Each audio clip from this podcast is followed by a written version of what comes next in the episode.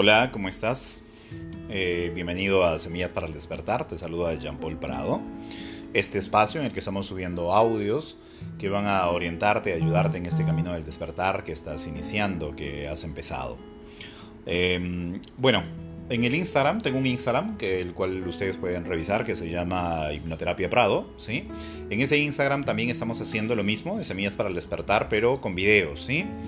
Y eh, ahí compartimos una parte de la información y aquí en el post ahondamos, extendemos un poco más la información. Eh, como les expliqué en un principio, yo lo que voy a hacer es subir estos podcasts eh, en el cual voy a ir contando mi historia y a través de mi historia ustedes van a encontrar la manera de ir despertando. Vamos a proporcionarles algunos nombres de libros para que ustedes empiecen a leer y a través de esos libros comiencen a entender un poquito mejor cómo funciona su parte mental, su parte este, emocional y también a través de las historias que yo voy contando ustedes van a ir entendiendo cómo funciona este tema del despertar de conciencia, del despertar espiritual, del despertar de la humanidad, ¿no? Es un camino en el que... Eh, ha ayudado bastante la pandemia, podríamos llamar de alguna manera, ¿no? Este, eh, la cuarentena y todo lo que se ha suscitado en el mundo ha ayudado a que nosotros tengamos mayor contacto con el público en general y que ustedes aperturen bastante más la mente a otras posibilidades. El despertar de conciencia se ha dado de manera masiva en diferentes puntos del mundo y digamos que la gente está curiosa, ávida de saber, de entender cómo es este proceso. Ah, estos pods no, son, no, tienen un costo, son gratuitos, así que ustedes van a poder obtener toda la saga de audios que vayamos eh, explayándonos en el tema, eh, que van a ayudarlos pues en este camino, ¿vale? Vamos a empezar por mi historia. En el Instagram ya conté una parte de la historia, ¿sí? Vayan a verla, está en video, es una parte muy interesante que justo habla del periodo en el que yo viví en Cocachacra, que es la... Em, Camino a la Sierra Central, pertenece a Lima todavía, pero es una zona muy bonita, muy campestre. Y digamos que ahí a través de mi abuelita del lado paterno, yo obtuve este contacto tan interesante con la naturaleza y tuve mi primer eh, evento paranormal, ¿no? Eh, parapsicológico, podríamos llamarlo de alguna manera, eh, con el maestro León y un tema de aparentemente manipulación energética de una entidad. Fue una cosa muy interesante que está en el Instagram bastante detallada. ¿sí? Aquí quiero ahondar un poquito más en otros temas, en otros puntos. Aquí eh, quiero ahondar un poco en lo que me tocó, cómo, cómo llegué a este mundo de la hipnosis. ¿no? Yo llegué a este mundo de la hipnosis y fue la hipnosis lo que aperturó, abrió la puerta del despertar de conciencia en mi vida.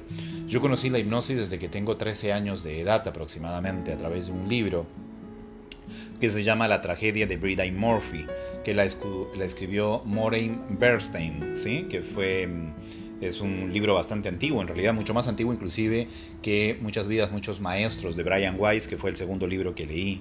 Y en este libro de Brida y Murphy se hablaba precisamente de una regresión hipnótica. Y a través de este libro es donde yo siento curiosidad por entender un poco más de las vidas pasadas, de qué era de lo que se hablaba en el libro, ¿no? Entonces, gracias a Dios, mi padre tenía conocimiento al respecto y fue quien me aperturó la cabeza y me dijo que eso no era un, hecho ficticio, sino un hecho real, un hecho basado en, en, una historia real. Entonces, eso para mí fue un mundo de experiencias, ¿no?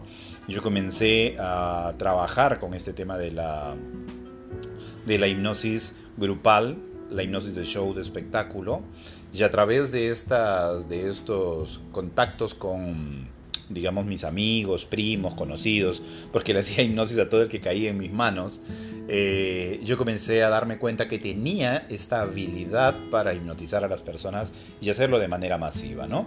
Aprendí técnicas, aprendí este, modelos de inducción, de profundización, ah, técnicas de shock, también hipnosis de shock, o sea, aprendí una serie de cosas. Pero como todo joven, lo que más me llamaba la atención era las regresiones a vidas pasadas. Y no es ya hasta más adelante cuando yo empiezo a aplicar la hipnosis de manera terapéutica, cuando descubrí que se puede aplicar de manera terapéutica. A pesar de que en el libro ya había este tipo de explicación, yo no es hasta mayor que decido utilizarla. Sin embargo, a mis 17 años yo recuerdo a mi hermana sufrir de unas migrañas muy fuertes, ¿no?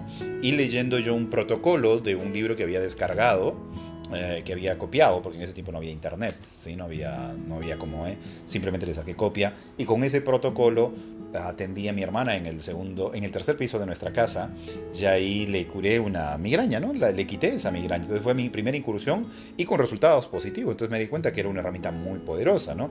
Dejó, por ejemplo, de tomar pastillas para la migraña, para los dolores, y eso fue pues para mí un, un gran avance. Me gustó mucho esa parte. Sin embargo, pues como todo joven, repito, me interesaba más la parte este, de vidas pasadas. Somos curiosos los jóvenes y por ahí vamos al principio, ¿no? Y este es un punto importante porque una de las formas del despertar de conciencia precisamente tiene que ver con lo curioso que son los jóvenes. El despertar de conciencia, en algunos casos, ahora más que antes, está empezando con los jóvenes a través de YouTube, ¿sí? Ah, la mayoría de jóvenes empieza por ahí, ¿sí? se mete a internet y se choca con algunos videos que hablan de conspiraciones muy bien elaboradas, este, de movimientos o de sectas que dominan el mundo. Eh, comienzan a indagar por ese lado y van aperturando la puerta, van abriendo la puerta a un mundo que va más allá, que los hace dudar de su realidad, que los hace ver su realidad de una manera distinta. Si el joven está bien orientado y tiene la cabeza despierta, ¿sí? comienza a, que, a no solo quedarse con esa información que le dan de primera instancia, sino comienza a corroborarla buscando información relevante respecto al tema. Por ejemplo, cuando comienzan a hablar de los extraterrestres, ¿sí? Cuando comienzan a hablar de esta influencia extraterrestre en la Tierra. Entonces, puede que tú lo tomes como algo superficial, no le des mucha importancia, y comienzas a escuchar comentarios de otros amigos, conocidos, de contacto, de haber visto de repente algún objeto raro, un objeto volador no identificado. Entonces ahí es donde comienzas a ahondar y a profundizar aún más en estos temas. Si eres joven y estás escuchando estos podcasts, no te quedes con la primera información que veas. Es muy probable que esa primera información no te resuene. Y es lógico, porque tu mente como no está aperturada a ese conocimiento, no te va a resonar. Te va a sonar algo gracioso, de repente ficticio y difícil de creer porque no se puede corroborar científicamente. Nuestra mente es bastante científica. Entonces eso puede impedir que eh, nos aperturemos a la posibilidad de ahondar en el tema y aprender más. Yo te recomendaría, si ya estás en esos videos conspiranoicos, así como los llaman, si ya empezaste por esa rama, no te quedes con esa información. Empieza a buscar más información. Ahonda. Fíjate qué tal lo que están hablando es cierto, es verdad, es mentira, por dónde va el tema, ¿sí? Te recomiendo algo. Si empezaste por esos temas conspiranoicos y te chocaste de casualidad con los temas extraterrestres, busca como referencia a Corrado Malanga, ¿sí? Busca a Calogero Grifasi. Son dos referentes muy fuertes que tienen que ver con el tema extraterrestre y que han hecho investigaciones muy profundas, al menos Corrado Malanga, ¿sí? Información muy profunda que te va a servir a ahondar más en el tema y entender si esto es real o no es real. Calogero Grifasi es un hipnotista que eh, gran parte de sus sesiones, creo que el 90 o 99%, tienen que ver con abducciones, implantes, temas extraterrestres y a través de sus sesiones se aprende bastante también, se conoce bastante sobre el tema. En mi canal de YouTube también, en Hipnoterapia Prado, pueden ver algunos casos eh, sobre eh, implantes extraterrestres. Yo he tenido la suerte de encontrar implantes físicos, no solamente etéricos y reales, sino reales, tangibles. Uh, ahí en mi canal de Hipnoterapia Prado pueden ver el canal de uh, Uforum, el Uforum 2021, en el que hablo bastante de este tema, perdón, 2020, el Uforum 2020, y hablo bastante de este tema de los implantes y cuento un caso que inclusive llevamos a televisión. O sea, va más allá de lo irreal, sí hay pruebas, si hay manera de encontrar que esto es tan real como aparece en primera instancia. Pero esta es la puerta que abre la realidad, ¿sí? Esta es la primera puerta con la que te vas a chocar y es la primera puerta que va a traer información a tu vida. Después, lo siguiente que va a pasar es que vas a entender qué cosa es vibración, qué cosas son eh, frecuencias, ¿sí? qué cosas son los mundos sutiles, qué cosa es este Las terapias, de qué se tratan las terapias holísticas, vas a, vas a entender un poquito de qué son los chakras, vas a empezar por ahí, vas a comprender un poquito de qué son los Vedas, cuál es este, la religión hindú, vas a comprender un poquito qué cosa es el yo superior, vas a comprender un poquito más de finalmente qué eres, ¿Un cuerpo con espíritu o un espíritu con cuerpo? Es una pregunta que va a quedar ahí en el tintero para que tú vayas analizando y preguntándote. ¿Realmente somos solamente cuerpo físico? ¿Realmente estamos solamente en un mundo material? ¿En un mundo terrenal? ¿Es todo esto terrenal lo único que hay? Y aquí vienen las preguntas que nos hacemos todo el tiempo. Las preguntas que todo el tiempo nos postulamos desde jovencitos, ¿sí? ¿De dónde vengo? ¿A dónde voy? ¿Quién soy? Son las preguntas existenciales sin respuesta. Mientras observas tu vida de un punto de vista completamente físico, terrenal, efectivamente para esas, respuestas, para esas preguntas no hay respuesta. Pero desde que comienzas a conocer un poquito más del mundo sutil, de las experiencias de vida espirituales, energéticas, desde conocer un poquito más tu yo interior, de saber qué son los campos energéticos, de saber qué son los chakras. A partir de ese momento es donde tú entiendes que hay leyes universales que rigen el planeta, que no solamente eres un cuerpo físico y que hay un mundo espiritual, y a través de ese mundo espiritual es donde empiezas a encontrar la respuesta a cada una de estas palabras. ¿Sí? A cada una de estas palabras. Si estás empezando por acá, si estás empezando por este camino, aquí es importante que analices la situación. Dime, te hago la pregunta y tú mismo respóndetela, ¿sí? Si nosotros somos solamente materia, solamente parte física, y no somos nada más que eso, entonces, ¿cómo podríamos explicar las apariciones a veces de cuerpos sutiles? cómo hay gente que puede ver espíritus, que pueden ver eh, el mundo etérico, ese mundo sutil, ese mundo que no es material. ¿Cómo podemos explicar eso? Creo que un 90% de la población sobre la faz de la Tierra ha tenido algún tipo de contacto de esa índole. Cualquiera. Cuando eras pequeñito, cuando ya, eras, cuando ya, cuando ya estás grande, algún momento hemos tenido ese tipo de experiencias. ¿Cómo las explicamos? ¿Ese mundo es real entonces? Si es así, lo que habita mi cuerpo es energía, es algo a lo que llamamos alma, espíritu. Esta energía, cuando se sale del cuerpo físico, cuando se desprende del cuerpo físico, el cuerpo físico no tiene vida propia, simplemente deja de existir, deja no de existir físicamente, pero sí de existir espiritualmente, energéticamente, ¿sí? O sea, deja de existir en este plano material. Más esa parte energética, ese espíritu, al desprenderse de este cuerpo físico, ya no tiene esa especie de cárcel que simplemente lo delimita a este mundo terrenal. Entra a un plano en el que él es realmente el verdadero ser, un ser sutil, un ser de energía. ¿Sí? Este ser de energía al que llamamos alma deambula en este plano, porque hay otros planos, ¿sí? El plano etérico, el plano astral bajo, el astral medio el astral alto, ¿sí? Y estos planos, al otro lado, colindan con nuestro plano, cohabitan este planeta.